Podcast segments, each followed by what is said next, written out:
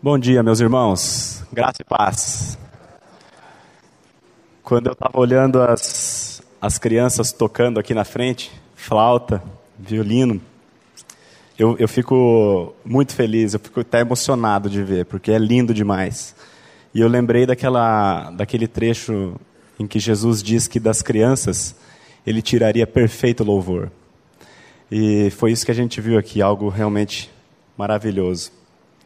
Antes da gente começar, gostaria de fazer uma oração também com vocês, pedindo a orientação do Pai para essa manhã. Pai, nós queremos te agradecer, Senhor, pelo privilégio que nós temos de podermos nos achegar diante de Ti na condição de filhos. Quão grande privilégio é esse, Pai? Quão grande privilégio, Pai, é esse que nós temos de podermos nos reunir livremente em torno da tua palavra. A tua palavra tem o poder, Pai, de salvar, de dar vida ao homem morto. E é diante dessa palavra que nós nos encontramos agora, Pai, clamando para que o Senhor tenha misericórdia de cada um aqui e venha, através do teu Espírito, Pai, falar conosco. Eu te peço, Pai, que na manhã de hoje as pessoas que estão aqui e que nos ouvem pela internet não ouçam aquilo que eu tenho para dizer, Pai, mas ouçam aquilo que o Senhor mesmo tem a falar ao coração de cada uma delas. Nós te pedimos isso, Pai, não apenas para o nosso deleite, mas, sobretudo, Pai, para que o nome do teu filho e a tua igreja seja edificada, Pai. Nós te pedimos isso no nome de Jesus. Amém. Gente, na semana passada, na semana, algumas semanas atrás, eu estava em casa à noite e o pessoal estava dormindo já, meus filhos já tinham ido deitar, a Vanessa já estava deitada e eu senti uma.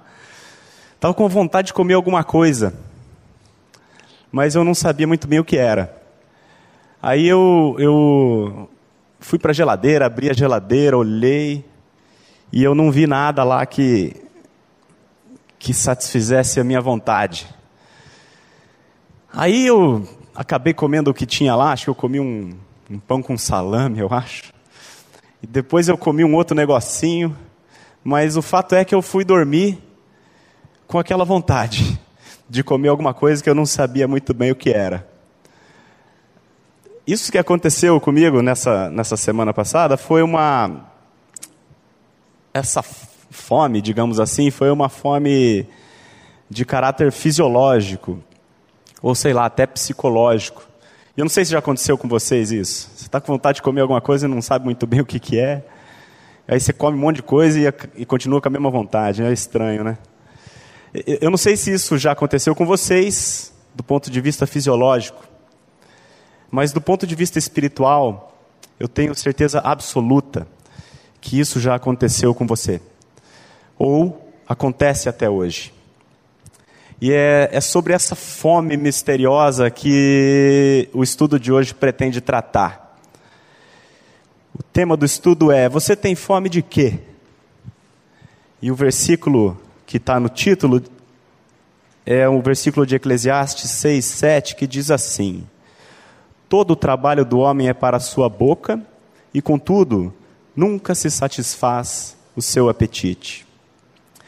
Meus irmãos, antes da gente partir para a leitura do boletim, eu gostaria de, de, de fazer a leitura rapidamente de três versículos da Bíblia que estão em Gênesis, e esses três versículos eles vão contextualizar o estudo de hoje, tá?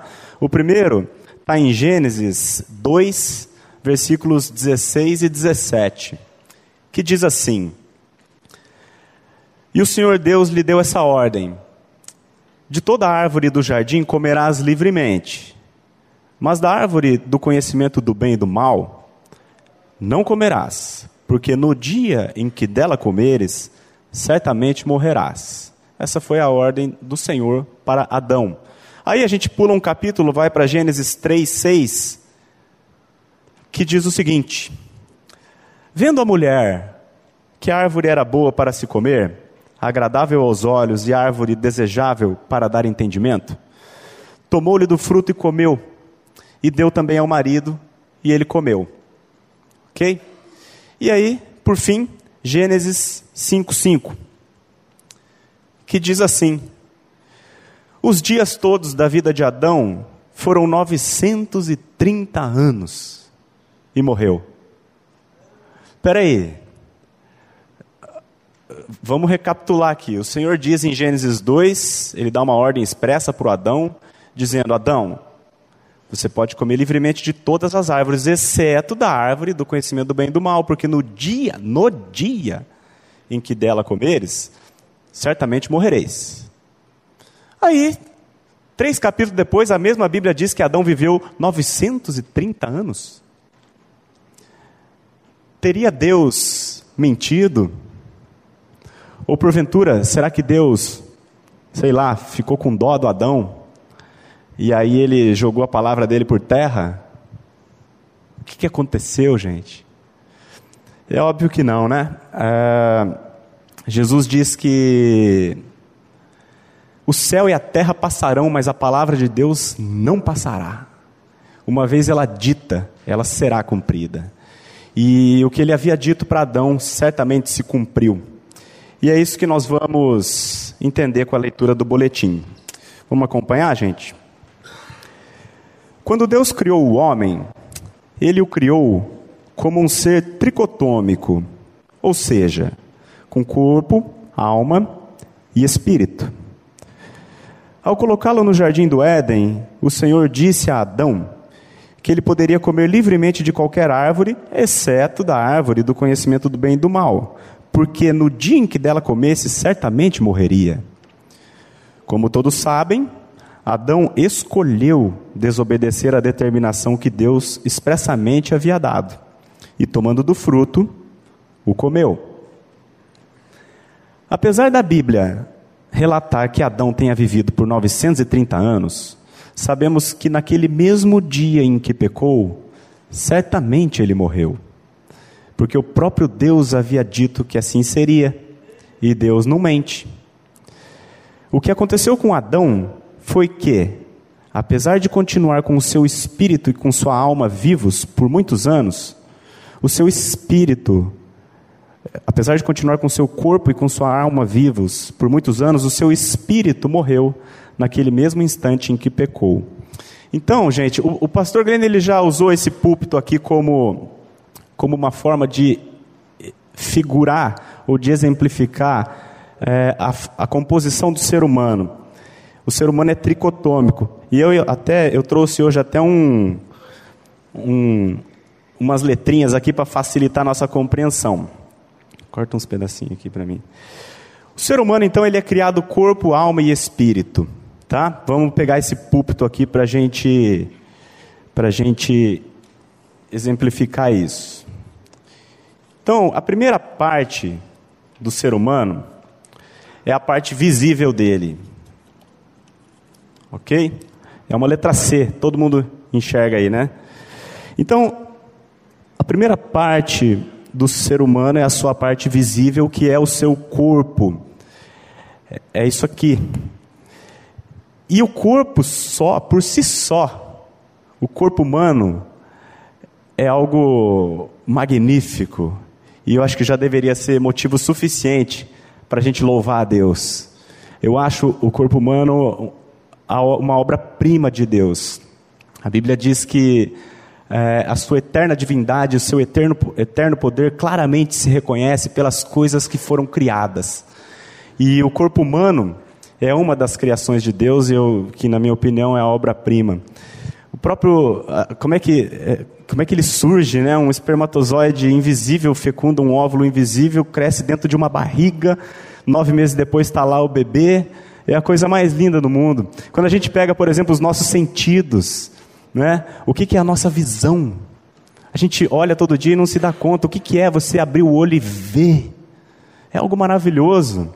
Né? O olfato, por exemplo. Você chega em casa na hora do almoço com aquela fome, aí você sente um aquele cheirinho do arrozinho, feijão. É uma delícia. O paladar, experimentar as coisas, o sexo, que coisa maravilhosa que o nosso corpo nos proporciona.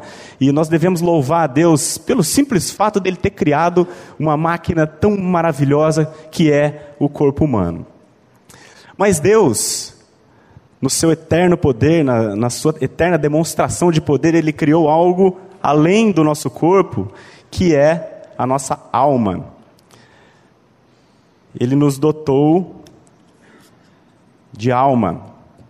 E o que, que é a nossa alma?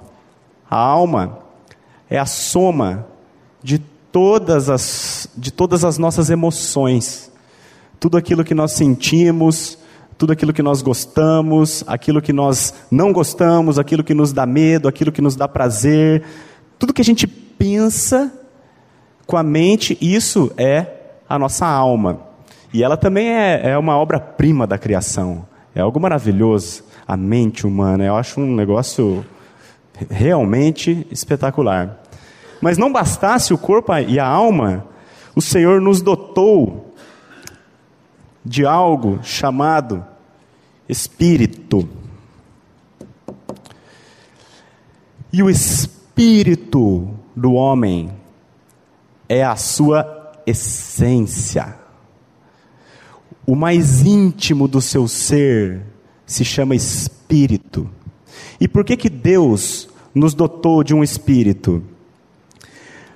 Porque Deus é espírito. Você já ouviu é, na, aquele versículo na Bíblia que diz que o homem foi criado à imagem e à semelhança de Deus? A nossa semelhança com Deus está aqui, ó. Porque Deus não tem corpo, Deus é espírito. E por que, que Ele nos dotou de espírito? Porque a única forma dele se comunicar conosco, Deus se comunicar com o homem, é por meio do Espírito. Eu até estava lendo aqui no. Agora, antes de começar o estudo, eu estava lendo a capa que o boletim, do boletim que o pastor Glenn escreveu. E no, no quarto parágrafo está escrito assim, na segunda frase: Deus é em si mesmo espírito, e sua linguagem é espiritual. Ele fala de espírito para espírito. Então, muito interessante, isso aqui está no boletim, justamente no, no dia de hoje. Deus, gente, então, Ele é Espírito e Ele nos dotou de Espírito para que através, por esta via, pela via espiritual, Ele se comunicasse com o homem. Então, Deus criou o homem como um ser espiritual, onde Ele fala com o Espírito, o Espírito comunica-se com a alma e a alma, por sua vez, comunica-se com o corpo. E assim também é a via de volta. E o que, que foi a morte do Adão? A morte do Adão foi isso aqui, ó.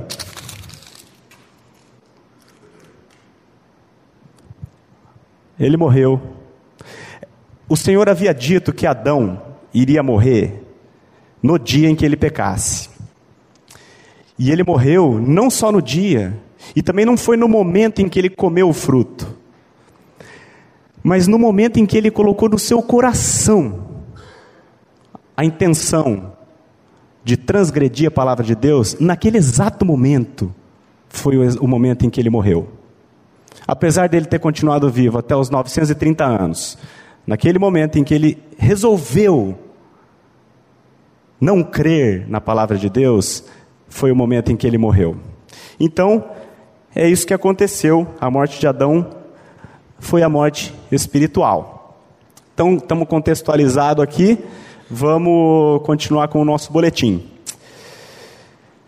Depois de sua morte espiritual, Adão se tornou então aquilo que a palavra de Deus chama de homem natural. Um homem com corpo e com alma, mas com um espírito morto. Se levarmos em consideração que Deus é espírito, chegamos à conclusão de que o homem se tornou uma criatura totalmente desconectada do seu Criador. E olha o que diz 1 Coríntios 2,14: Ora, o homem natural não aceita as coisas do Espírito de Deus porque eles são loucura, e não pode entendê-las, porque elas se discernem espiritualmente. Gente, quando o homem morreu no seu espírito, as coisas de Deus começaram a lhe parecer loucura. Por exemplo, Adão viver 930 anos, não é loucura? Ou, por exemplo, Moisés chegar na frente do mar, levanta o cajado, manda abrir e o mar pá, abre para os dois lados. E ele passa no meio. É loucura ou não é? Quer, quer a história mais louca que é a história de Jonas? Um homem que é engolido por um peixe, fica três dias dentro da barriga dele, depois de três dias ele é cuspido numa praia, ele sacode a, as algas da cabeça e sai andando. Que loucura! E a Bíblia dizer que, que eu estava na cruz de Cristo há dois mil anos atrás, e com ele eu morri, com ele eu ressuscitei. Só que eu nasci em 1981. Como é que eu vou crer nessa loucura se não for pelo Espírito? A palavra de Deus é loucura para os que se perdem, mas para nós, os salvos, é o poder de Deus. Então, gente, é, continuando. Toda essa história com Adão aconteceu há mais de seis mil anos. E diante disso, muitos costumam perguntar: o que eu tenho a ver com isso? Ao que a própria palavra de Deus responde em Romanos 5,12. Portanto, assim como por um só homem entrou o pecado no mundo e pelo pecado a morte, assim também a morte passou a todos os homens, porque todos pecaram. Agora a gente começa a entender o que, que eu tenho a ver com Adão. Né? Porque a menos que eu tenha um alienígena na minha árvore genealógica, eu sou filho de Adão. Assim como todos que estão aqui. Todos nós descendemos de Adão. É, continuando, Deus criou Adão à sua imagem e semelhança, mas Adão caiu e passou a ter filhos segundo a sua própria imagem e semelhança. Todos nós descendemos de Adão e, portanto, quando chegamos à terra, nascemos exatamente iguais a ele, homens naturais. Em outras palavras, Todos nós nascemos mortos. Mortos que andam, falam e respiram, mas não passam de mortos. Existe um, um seriado de TV que terminou recentemente, que fez muito sucesso, que chama The Walking Dead. Alguém aqui já assistiu? Alguém conhece? The Walking Dead. É um seriado que fala sobre a a tentativa do homem sobreviver num mundo que estava sendo dominado pelos zumbis. E aí tem muita gente que pode acreditar que zumbi é coisa de ficção científica, mas a Bíblia diz que o zumbi é real. Ela não usa esse termo exatamente, mas Tiago 2,26 diz que o, o, corpo sem o espírito está morto. É um corpo cujo, cujo coração está batendo, mas está morto. Em outras palavras, um zumbi. E, e eu quero dizer para vocês que eu fui um zumbi durante mais de 30 anos. Então, por isso que eu digo para vocês que existe, porque eu fui. Né? Então, gente, zumbi é coisa séria, é bíblico. É...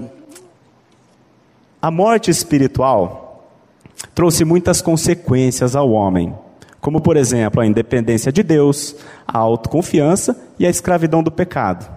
Contudo, não há dúvida de que uma das mais trágicas consequências da morte espiritual do homem é a perda de sua identidade com o Pai. Como a gente lê em Gênesis 3, 9 e 10, logo depois da queda, olha o que, que aconteceu.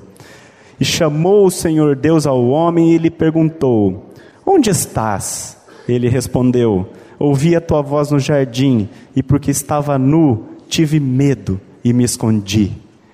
Gente, era assim na criação, antes do pecado. Todos os dias, todo dia, o Senhor passava no final da tarde para bater um papo com Adão e com Eva. E aí, Adão, beleza? Você escolheu o nome dos animais aí? O que, você fez hoje? Adão e Eva estavam nus e estavam completamente à vontade, à vontade diante de Deus. E eles tinham conversas muito prazerosas com o Senhor.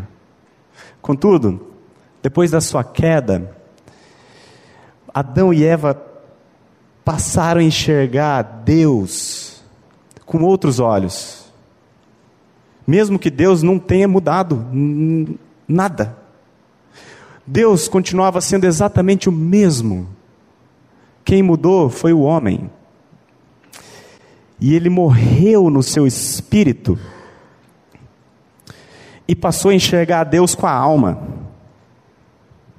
Ele começou a enxergar Deus com outros olhos.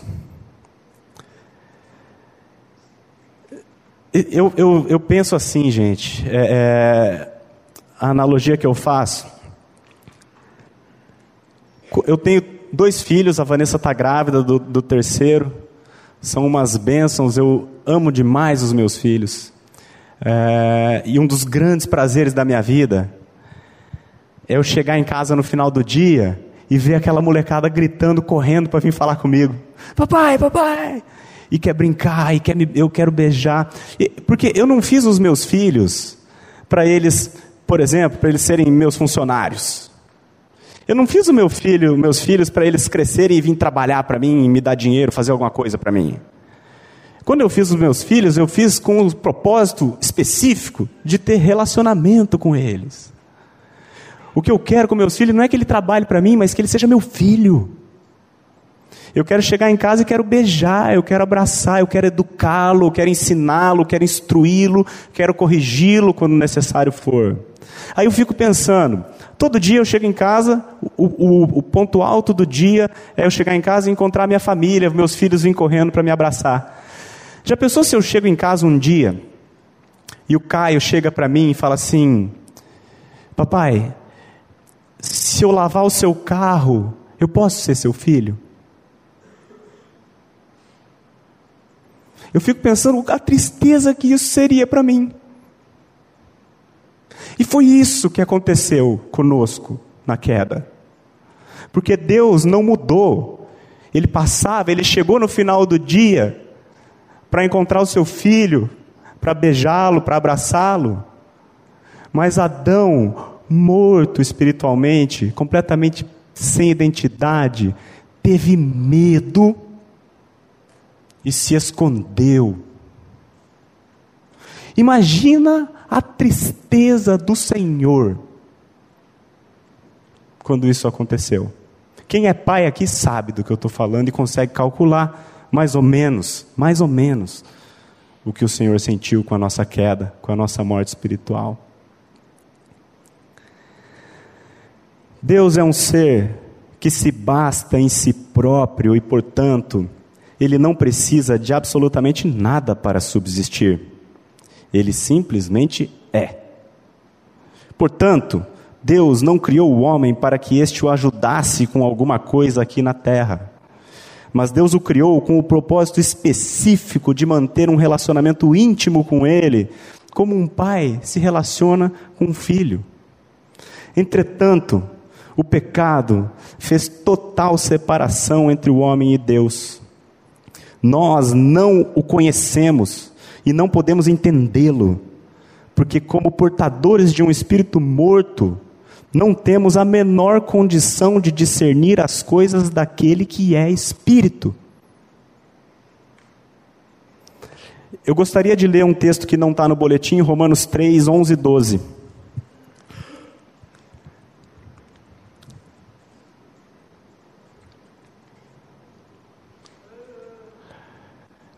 Diz assim o texto: Não há quem entenda, não há quem busque a Deus. Todos se extraviaram, a uma se fizeram inúteis. Não há quem faça o bem, não há nenhum sequer. O meu filho Davi, o menorzinho, tem um ano. Ele não sabe orar, mas ele sabe mentir. ele não sabe agradecer a Deus pelo ar que ele respira, pelo alimento que ele come, mas ele sabe bater no irmão quando não quer dividir o brinquedo. E olha, que eu tento ensiná-lo a orar e ele não aprende. E eu ensino ele que não pode mentir, mas ele mente. Não há quem busque a Deus, e não há quem faça o bem. A morte espiritual do homem extraviou o homem. E a humanidade toda, a uma, se fez inútil. Porque qual é a utilidade do homem? Deus criou o homem para ter relacionamento com Deus, uma vez que esse relacionamento não existe, se tornou inútil.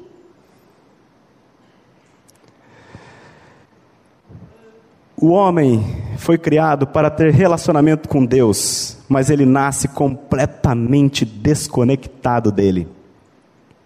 A morte espiritual nos desligou do eu sou.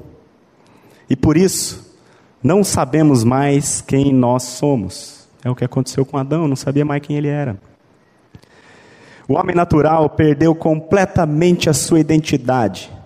E, ainda que ele não perceba isso, essa condição é absolutamente enlouquecedora à sua alma. Aquele que não sabe quem é, é um homem que sente fome, mas não sabe de quê. E no intuito de matar essa fome, sai comendo de tudo que vê pela frente e que esteja ao seu alcance. Entretanto, nada parece saciá-lo. Recentemente eu assisti um filme é, um, não é um filme cristão, um filme secular, mas um filme muito bom, chamado Lion. É um filme baseado numa história verídica, baseado em fatos, que conta a história de um, de um rapazinho, um menininho indiano, muito pobre. E quando ele tinha acho que quatro anos de idade, eu fiquei muito emocionado com o filme porque o meu filho tem quatro anos de idade e quando a gente assistiu a gente ficou, chorou horrores porque a gente ficou pensando no Caio. Mas a história, conta a história de um menininho de, de, de, quatro anos, a idade do meu filho. Até no filme ele é parecido com meu filho, a mesma cor, assim. E esse menininho muito pobre lá na Índia saiu para trabalhar com o irmão dele. O irmão dele devia ter, sei lá, uns 10. E o irmão tinha que trabalhar ele saiu junto porque a mãe tinha um monte de filho, não tinha com quem deixar. O menino saiu junto e ele se perdeu do irmão e ele não conseguiu voltar para casa. Ele nunca mais encontrou a família dele. E aí ele foi parar em orfanatos, ficou um tempo em orfanato e acabou que ele foi adotado por uma família australiana. E aí, uma vez adotado, ele passou a ter uma vida muito melhor, porque ele recebeu muito amor daqueles pais. Os pais adotivos o amaram de fato, deram todo o conforto para ele. Ele teve o privilégio de crescer num, na Austrália, num país desenvolvido. É, recebeu uma boa educação, teve segurança, teve conforto. Entretanto, ele não conseguiu ter paz na vida enquanto ele não encontrou a sua família biológica. Apesar de tudo que ele tinha, todo o conforto, todo o bem-estar, nada daquilo foi capaz de suprimir a angústia que ele sentia no seu íntimo, por não saber quem ele era. E todo homem precisa de uma identidade. Todo homem precisa saber de onde ele veio, quem ele é, para onde ele vai, porque isso é fundamental para a sua sanidade mental. É por isso que Paulo diz que o nosso culto é racional. A questão da fé não é uma loucura, é racional é discernimento, é saber quem eu sou em Cristo, quem é meu Pai, de onde eu vim, para onde eu vou. Porque enquanto a gente não souber isso, a gente, vai, a gente pode ter tudo e vai continuar com, com fome. O homem sem identidade apresenta duas características muito peculiares, a saber, um, a busca incessante pelo prazer, e dois, a busca por aceitação seja dos homens, seja de Deus. Na sua obstinada busca pelo prazer, o homem tem como real objetivo fugir da angústia que ele sente no mais íntimo do seu ser. Nesse contexto, entra tudo aquilo que traz alívio momentâneo à alma aflita do homem morto. Podemos citar como exemplo o álcool, o sexo, as drogas, o dinheiro, os bens materiais e etc. Tudo isso certamente traz prazer ao homem, mas trata-se de um prazer efêmero e momentâneo, que o leva a esquecer da sua aflição por um curto espaço de tempo. Contudo, nada disso pode satisfazê-lo, e, ignorante quanto a esse fato, o homem passa a consumir mais e mais de todas essas coisas, entrando naquilo que chamamos de círculo vicioso ou vício. Um alcoólatra, por exemplo, quando a gente olha para um, um alcoólatra, para um dependente químico, a gente tende a pensar que o álcool é o pior, pior problema da vida dele, quando na verdade não é.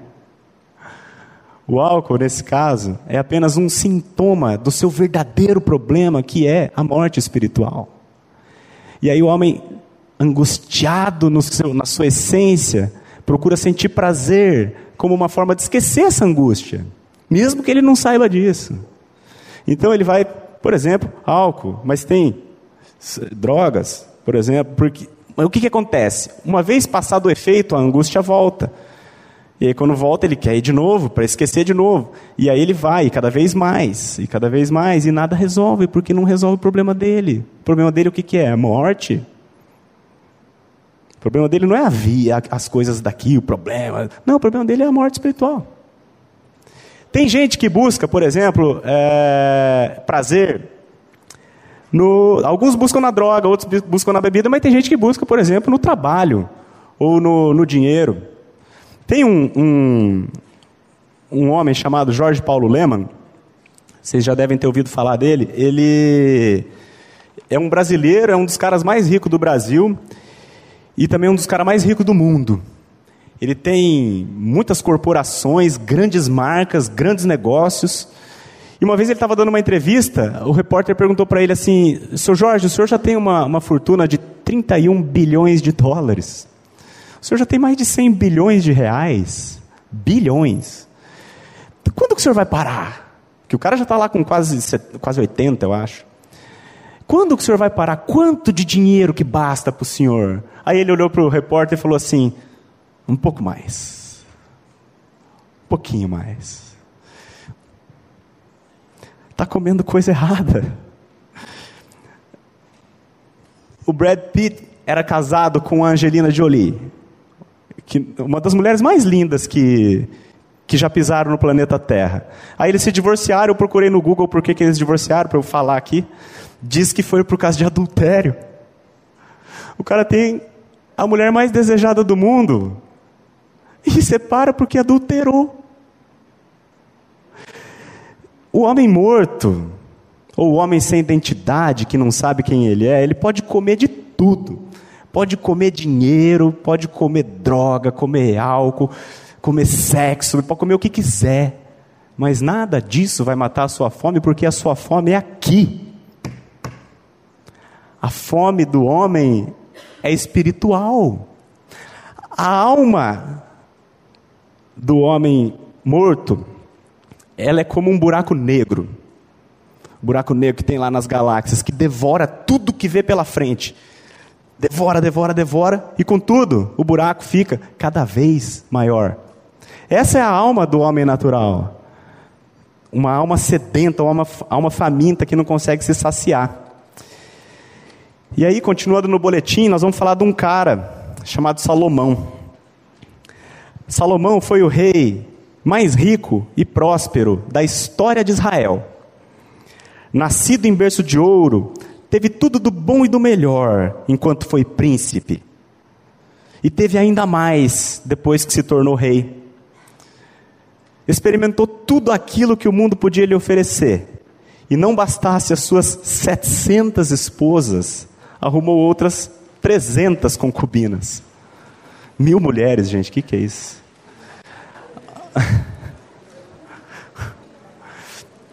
Ao final da vida, entretanto, depois de ter provado tudo quanto pôde, Salomão chegou à seguinte conclusão, Eclesiastes 6:7. Todo o trabalho do homem é para a sua boca e contudo nunca se satisfaz o seu apetite. Porque o apetite do homem é aqui, ó. É no íntimo, é no espírito. Durante quase 10 anos eu trabalhei numa das empresas do senhor Jorge Paulo Lema. E lá tinha um, na cultura empresarial, tinha um, slogan que dizia assim, abre aspas, somos eternos insatisfeitos, fecha aspas. Por isso que eu amo a palavra de Deus. A Bíblia foi escrita há dezenas de séculos. E o que, que a Bíblia diz? Que nunca se satisfaz o apetite do homem. Salomão escreveu isso há três mil anos. E está aí o Jorjão profetizando isso na empresa dele. Quer outro exemplo de um homem, de, de que o homem morto é um eterno insatisfeito? Mick Jagger. Mick Jagger, vocês conhecem? Vocalista dos Rolling Stones. Por que, que, eu por que, que eu tenho esse exemplo? Porque ele é um cara. É, ele escreveu uma música que chama Sympathy for the Devil, ou Simpatia pelo Diabo. Então, para mim, essa música é a música que o classifica como morto. Tá? Eu classifico o Mick Jagger como um cara morto porque ele mesmo professa isso. Ele, ele sabe disso. Então, e a segunda música, que eu acho que talvez seja a mais famosa dos Rolling Stones, se chama Satisfaction Satisfação. E ele canta assim: I can get no satisfaction. Você já ouviu essa música, né? Ele canta que ele não consegue ter satisfação. E ele canta assim: e eu tento, e eu tento, e eu tento, e eu tento. E ele não consegue. E ele não vai ter, porque satisfação é só em Cristo. Os Rolling Stones estão aí há mais de 50 anos fazendo sucesso. O, Mick Jagger experimentou, por exemplo, tudo quanto Salomão pôde experimentar. O Mick Jagger é um dos caras mais ricos do mundo. Teve todas as mulheres que ele quis. Cheirou toda a cocaína e bebeu todo o álcool que ele quis. E, no entanto, o que, que ele diz? Que ele não consegue ter satisfação. E faz 50 anos que a banda existe. A banda pode durar, sei lá, mais uns 20. Ele não vai encontrar satisfação enquanto não encontrar o Senhor. Enquanto ele não encontrar isso aqui, ó. É que ele tem fome, mas ele não sabe do que, é a fome dele. Então ele procura fome em outras coisas. Certo? Então, gente, a primeira característica do homem morto é a sua busca incessante pelo prazer. Tá? E ele faz isso como uma forma de aliviar ou amenizar ou esquecer da sua angústia que é causada pela sua ausência, pelo seu buraco negro, pela sua morte espiritual. Tá claro?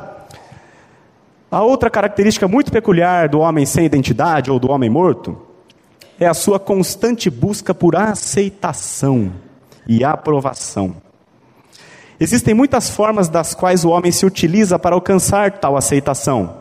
E dentre elas podemos citar algumas que são as mais comuns, como por exemplo a sua atividade profissional, a graduação acadêmica, o status financeiro ou o poder. Né? É muito comum, por exemplo, se eu pedisse para alguém vir aqui se apresentar, ó, levanta, vem aqui se apresenta. É muito comum a pessoa chegar aqui e falar assim: ó, meu nome é João, eu sou engenheiro. Né? Ele, ele se identifica com aquilo que ele faz.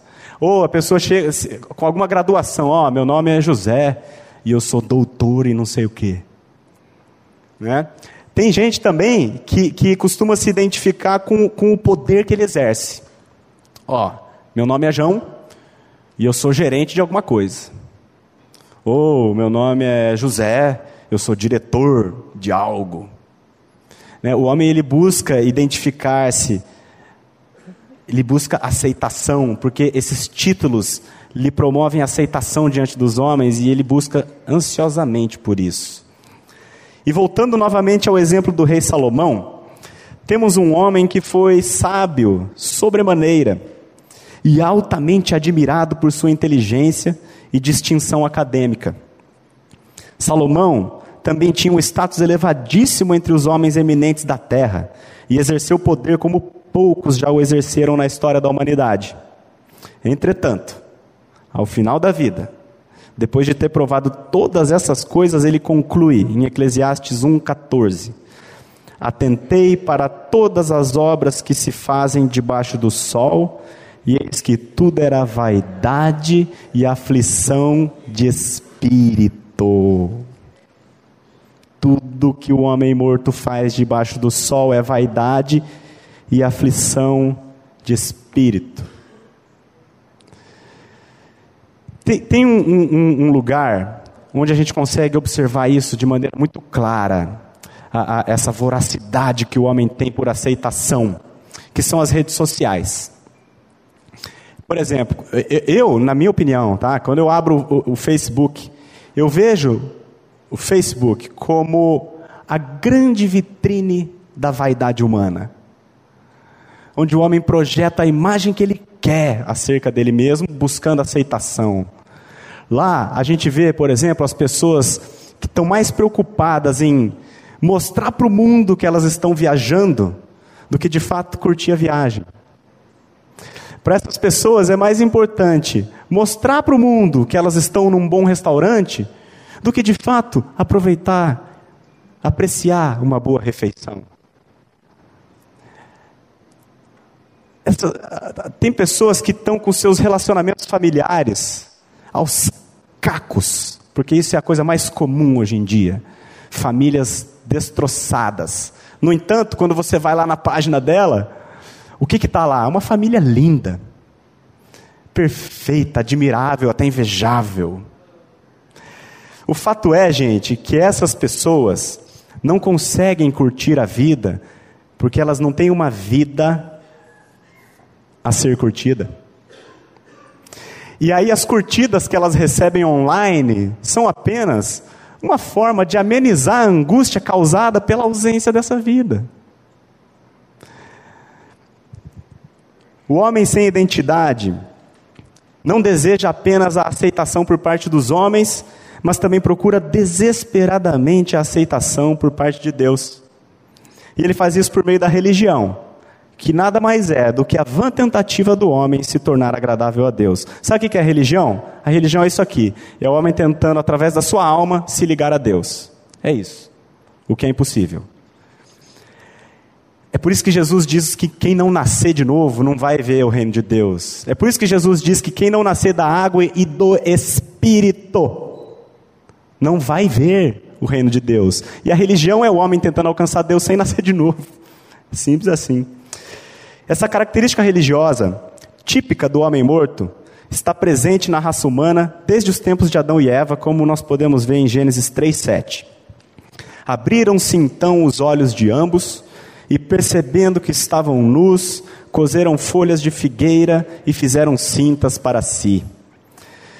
Essa confecção de cintas de folhas foi o primeiro movimento religioso registrado na história da humanidade.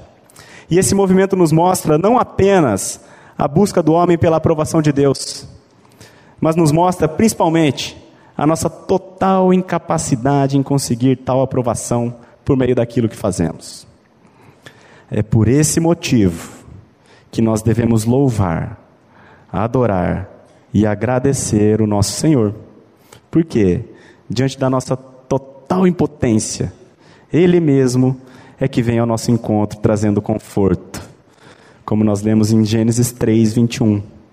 Fez o Senhor Deus vestimenta de peles para Adão e sua mulher e os vestiu. Isso é evangelho. Uma vestimenta de peles é incomparavelmente superior a uma cinta de folhas. E tal vestimenta pressupõe a morte de um animal, mais precisamente, um cordeiro, o cordeiro de Deus. O cordeiro de Deus que foi imolado desde a fundação da terra.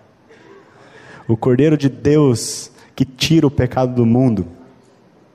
O cordeiro de Deus que foi levado ao matadouro. E como uma ovelha muda, não abriu a boca perante os seus tosqueadores. As cintas de folhas de figueira representam tudo aquilo que fazemos com o objetivo de encontrar nossa identidade. Mas a vestimenta de pele representa o evangelho da graça, onde Deus, conhecendo a nossa fome, nos salva daquilo que de fato é o nosso problema, a morte espiritual, como nós lemos em Efésios 2:5. E estando nós mortos em nossos delitos, nos deu vida juntamente com Cristo. estando nós mortos, nos deu vida. Estando nós com fome, nos deu alimento. Estando nós com sede, nos deu água fresca, limpa. Essa é a obra de Jesus. Essa é a obra-prima de Deus. Essa é a recriação. Eis que faço novas todas as coisas. Deus estava em Cristo reconciliando consigo o mundo, preenchendo com seu próprio espírito o grande vazio existencial que o homem sente na sua essência, conforme a promessa que ele mesmo havia feito por intermédio de Ezequiel 36, 26, 27. Dar-vos-ei coração novo e porei dentro de vós espírito novo. Tirarei de vós o coração de pedra e vos darei coração de carne Porei dentro de vós o meu espírito, e fareis que andeis nos meus estatutos, guardeis os meus juízos e os observeis. Gente, a gente falou logo cedo aqui de manhã, Gálatas 2,20, que diz assim: Eu já estou crucificado com Cristo, e vivo não mais eu, mas Cristo vive em mim. E a gente acabou de ler aqui em Ezequiel que Deus vai, veio botar dentro de nós o seu espírito. Não é qualquer espírito, é Cristo dentro do homem morto. O homem sente muita fome, mas não sabe de quê. E nada do que o mundo lhe oferece jamais poderá saciá-lo, porque a sua fome é espiritual, como o salmista diz no Salmo 42. Como suspira a corça pelas correntes das águas, assim por ti, ó Deus, suspira a minha alma. A minha alma tem sede de Deus, do Deus vivo. O homem tem sede de Deus, mesmo que ele não saiba. Não adianta dar outra coisa, porque nada vai matar essa fome. É, os nossos filhos, quando eram bebezinhos, a gente tem o privilégio de crescer, educar os dois próximo às duas famílias. Então tem um monte de gente que ama eles e que tem afinidade com eles: avó, tio, primo, irmão, muita gente. Quando eles choravam, eram bebezinho, podia vir qualquer um que acalmava, porque tem afinidade. Mas quando o choro era de fome, não adiantava nem o pai. Tem que ser a mãe. E a fome do homem é esta: é fome de vida. Somente quem mata a fome de vida é vida, porque o homem morto ele anseia por vida. Todo homem tem sede de vida, mesmo que não o saiba. E a todo homem Jesus diz, João 14,6: Eu sou o caminho e a verdade e o que? A vida. Ninguém vem ao Pai senão por mim. Jesus veio restabelecer a nossa identidade, tornando filho de Deus todo aquele que crê no seu nome.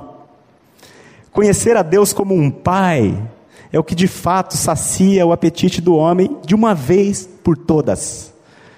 Jesus diz em João 6,35: Declarou-lhes, pois, Jesus: Eu sou o pão da vida.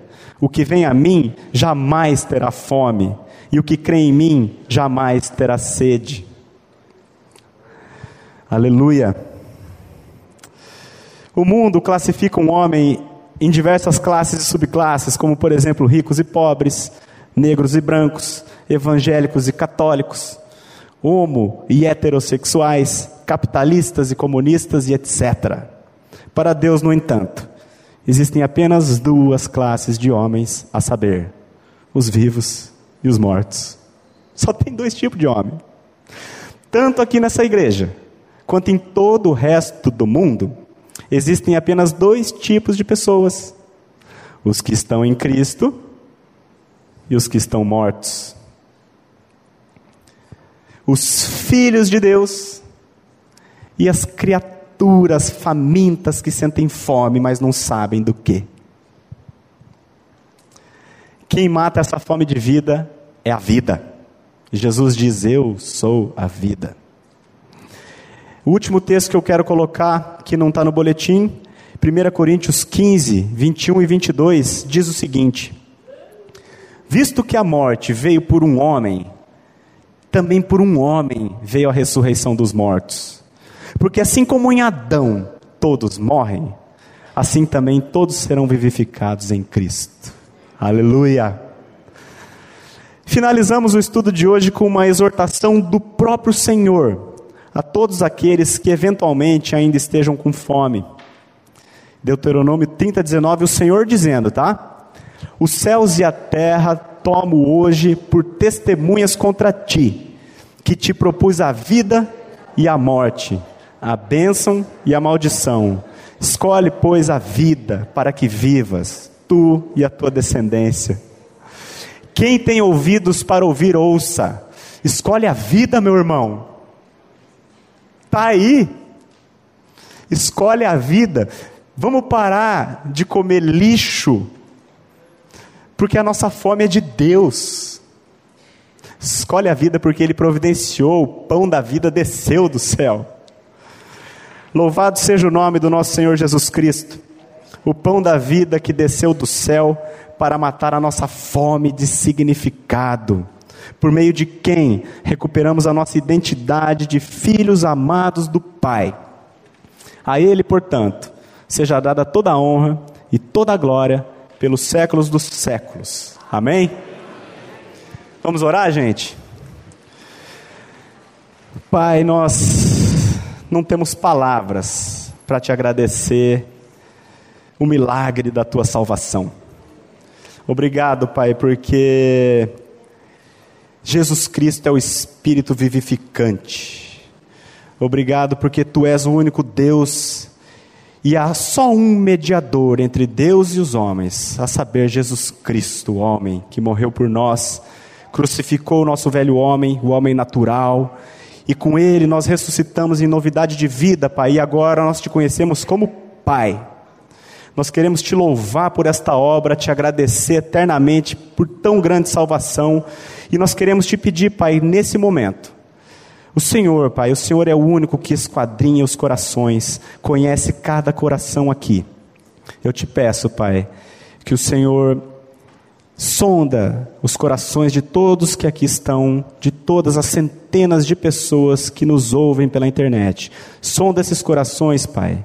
Se porventura o Senhor encontrar algum coração que tenha fome de Ti, por misericórdia, Pai, revela a este coração que Jesus é o pão da vida.